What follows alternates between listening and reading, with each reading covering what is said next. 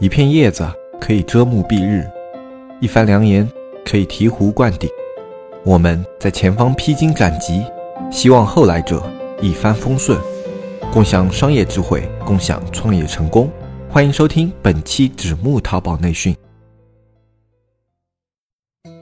Hello，大家好，我是大文。那在节目正式开始之前呢，我先替黑泽来回答一下上期一位节目的听众留下的一个问题。他问呢，如果有买家下了高客价的一个订单，应该怎么判断这种大额订单是骗局还是正常的一个卖家？如果是骗局的话，又应该如何去应对？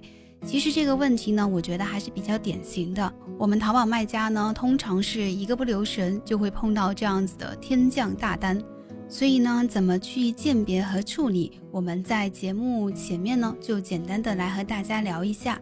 一般来说啊，如果这种大额的订单是骗局的话，基本上是以下两种情况。那第一种呢，就是会发生在你的产品的宣传与实物不符这样子的一个情况下，类似于你的产品是仿皮的，但是可能说自己的材质是真皮，呃，或者说你不是某品牌的，说自己是某某某品牌的，用了别人的品牌商标等等，那这些呢都是会比较明显的被别人看出来。在这个时候，对方也许就会拍一个大金额的一个订单，然后后面再申请退款，因为它的单量比较大嘛。那如果你不退，或者说你迟迟不发货，他有可能就会去投诉你。那投诉了以后呢，一般都是会成立的，那就意味着你会受到处罚。那这个时候呢，他再来索要一些金额去撤销这个投诉，那这种算是比较一般的情况。在这样的情况下，只要我们自己注意淘宝的一个页面描述和我们的产品是完全相符的，不要去出现那些和自己的商品不符的信息，就可以完全规避掉。那第二种呢，就是他们往往会假装自己是一个公司的采购，然后呢告诉你他会在你的店铺采购一些东西，啊，比如说十万的货这样子的。但是呢，他希望自己能够在中间赚一个差价，希望你在收到他们公司银行的一个转账以后，再给他返现。那在这种情况下，我们就需要注意两个问题，一个呢是不要在淘宝官方的交流平台上说可以给返现，那如果你说了，很有可能他去投诉也是会成立的。如果说平时有人问我们返现这样子的一些问题的话，我们不要正面的去回答。可以让他加你的微信号去做详细的了解，或者说是打电话沟通这样子的。总之呢，就是不要在淘宝的渠道留下任何的证据。第二个是在淘宝店的交易中，资金一定不要走任何非淘宝的渠道，因为这存在很大的风险。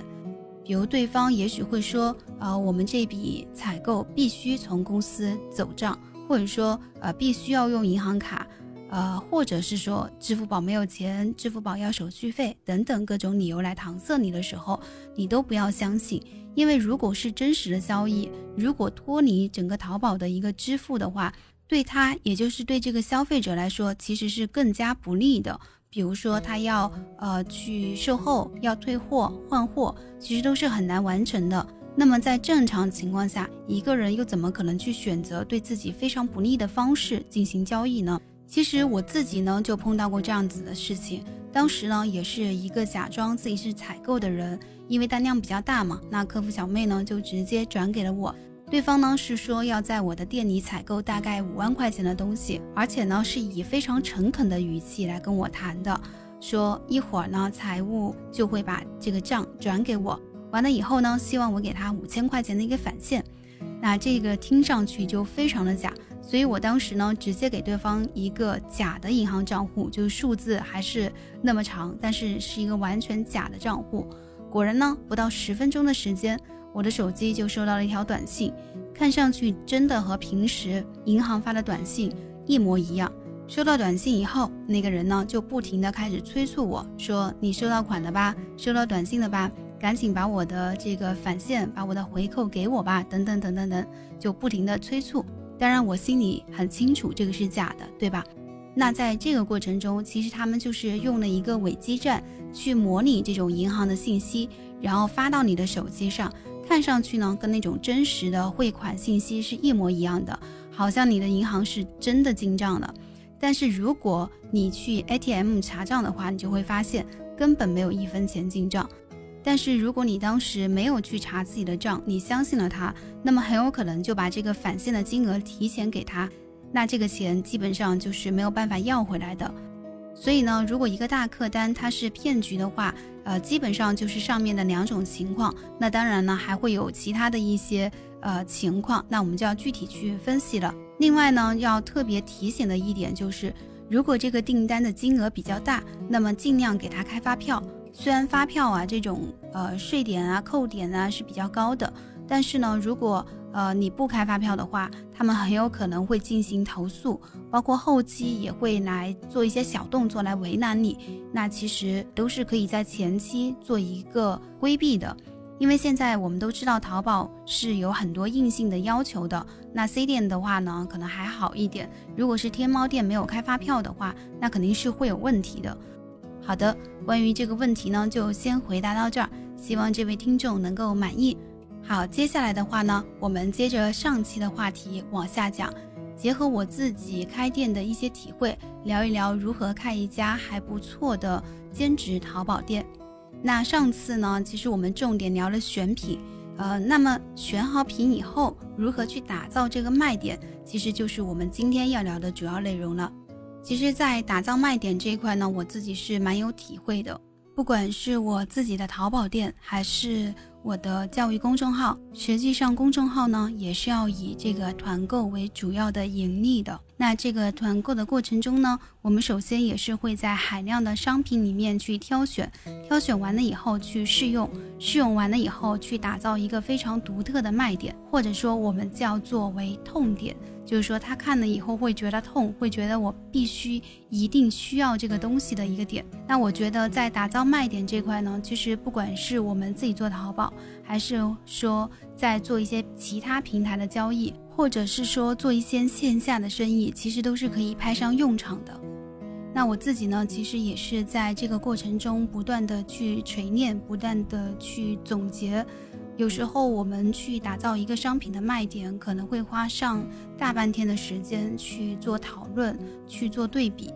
那在这块呢，算得上有一点自己的心得体会，刚好呢，今天也可以拿出来和大家分享一下。其实最主要的观点呢，就是提炼出一个有差异化的、用户能听懂的卖点。大家听了这个话，其实中间就只有两个关键词，对吧？一个是有差异化。一个是用户能听懂，那为什么这么说呢？其实是有数据显示呢，现在我们呃一个人一个月获取的流量信息，会比以前六七十年代的人可能一辈子获取的流量信息还要多。原因呢，就是我们的互联网，或者说是现在尤其盛行的移动互联网。那以前可能有趣的信息不多，所以人们愿意在一些事情上花更多的精力和时间。但是现在呢，整个信息的量是非常大的，所以大家都非常难去聚焦。从这个角度来看的话，我们会认为说，现在消费者给每一个产品的机会基本上只有一秒。那在这个一秒钟之间，如果你能够打动他，那么他可能就会停留下来再看一下；否则呢，可能就再也没有机会了，因为现在商品也很多。所以，我们现在能够看到市面上有很多成功的产品，他们都是在做差异化的，然后比较特别的这样子的一些卖点，比如说怕上火喝王老吉，去屑用海飞丝等等啊。那当然了，这个是别人的产品，别人的品牌，对吧？那回归到我们自己的产品，我们怎么去打造它的卖点呢？这个其实很多人都总结过。那我自己比较喜欢的一套方法呢，就是分为四步来走。第一步呢，就是去把这个产品的特征找出来，就是第一个找特征。第二步呢，就是去罗列出来这个特征能够产生的最大的一个优点。第三步呢，就是想一想这个优点能够带给客户最直接的、最大的利益和好处是什么。最后第四步，再找证据来证明你说的是真的。如果做到了这四步呢？客户基本就可以完全理解和相信你的一个卖点。那上面说的这个呢，会比较抽象一些。我们来讲一个例子，可能大家就比较的明朗。比如说大家都知道的美的空调，那么它的卖点或者说是广告语呢，呃，应该大家都比较熟知，是一晚只用一度电。那么这个卖点是怎么来提炼的呢？我下面就试着来分析一下。你看，美的空调呢，在推出这个卖点的时候，呃，其实是因为自己的空调有了一个新的特征，这个特征就是变频技术。那这个特征会产生最大的一个优点是什么呢？就是在这个变频技术下，空调的电机呢不需要频繁的去启动，所以就可以省电。省电对于消费者来说就是一个最大的优势或者说好处。那么最后我们怎么去证明它省电呢？那就是一晚只用一度电。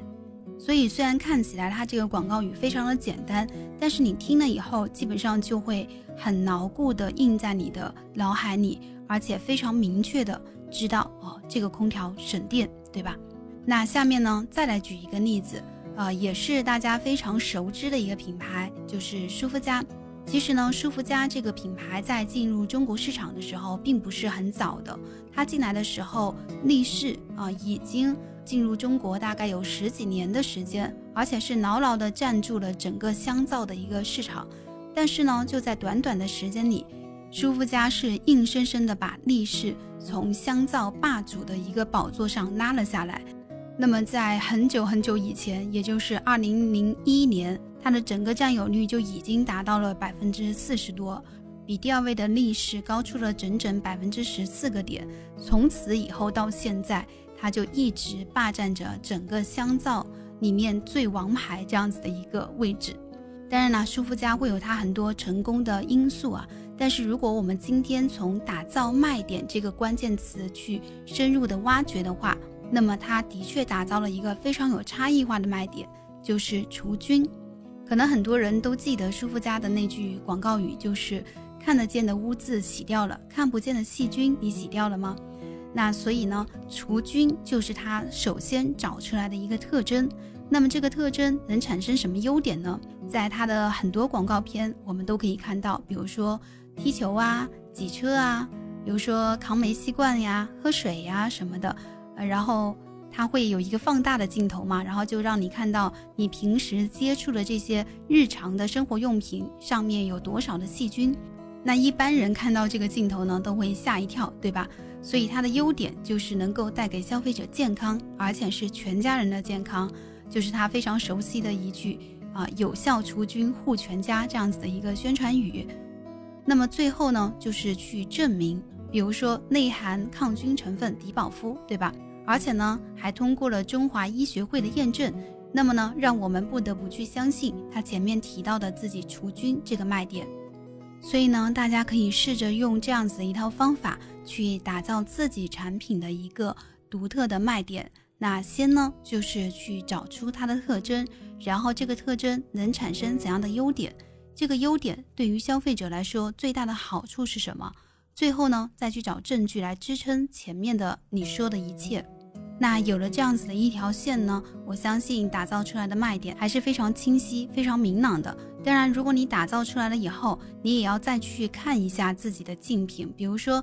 呃，你打造出来的这个优点，那其他商家是不是已经用了？那如果已经用了，你是不是又应该去找一个其他的卖点？还是说你就用这个卖点，但是呢，你可以把它更往上去拔一筹？那这个的话就要具体问题具体分析了。好的，打造卖点这一块呢，我们就说到这儿。那接下来呢，想给大家讲一个小故事，其实也算是可能有朋友看到过的一则心灵鸡汤啊，他是这么说的。在美国呢，有一个小朋友，他上门去推销自己的产品，然后敲了十户人家的门，最后呢是有两户人家买了他的产品，一共呢是赚了十美元。所以小朋友呢就呃简单的计算了一下，说我每敲一户门都不是白敲的，相当于呢每敲开一扇门就可以赚一美元。于是这个小孩呢就非常的开心。非常坚持不懈地去敲更多的门，够鸡汤的，对吧？但是呢，可能因为出于自己是创业者嘛，很多时候都不会去沉溺在自己感动自己的游戏之中啊，那可能就会再往深往下去想一层，那有没有其他的办法能够更加高效率的去完成这个事情呢？当然是有的，对吧？比如说在敲门之前，好好的想一想自己的产品和什么小区是最匹配的。那我用什么样子的话术能够让这个客户喜欢我，并能够接受我的产品？比如说，我是说了什么样子的话，让这个客户毫不留情的就关门的？我是用了什么样子的开场白，让这个客户有兴趣让我继续往下说？那么呢，花一些时间和精力把这些总结出来了以后，再去敲门，效率会不会更高呢？答案是比较肯定的。也就是说，相比于不加思索的去敲更多的门。去沉浸在这种对吧？我好努力这样子的一个情绪中的话，不如冷静下来，去进行用户分析、产品分析，包括自我的一个提升等等。以后呢，再去敲门，成功的概率一定是会更大的。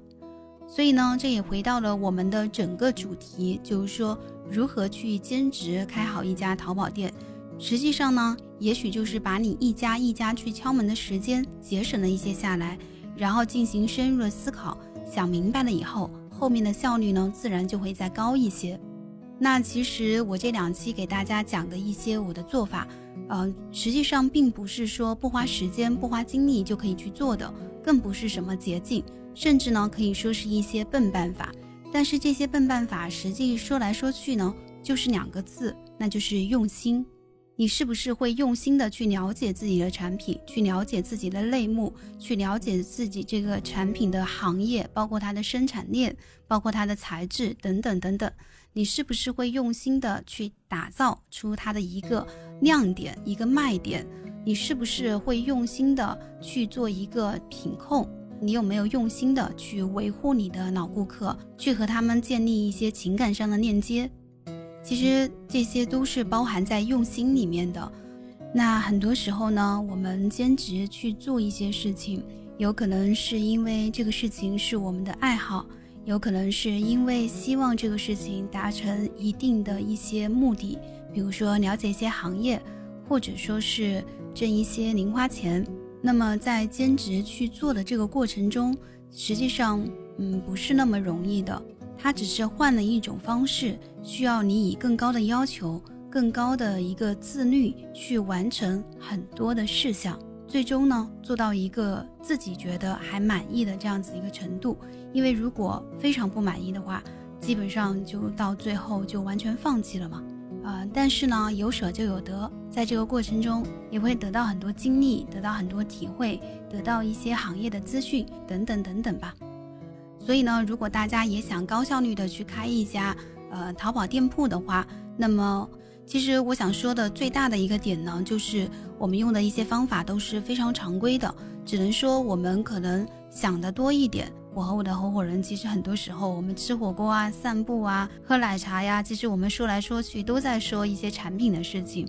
然后我还好啊，然后我合伙人经常做梦也是在那儿。啊，检查产品的质量啊，然后和厂家沟通啊什么的，这个只能说明他的确是用心了。所以总的来说呢，实际上呃根本没有什么是能够轻轻松松就能够做得非常 OK 的事情。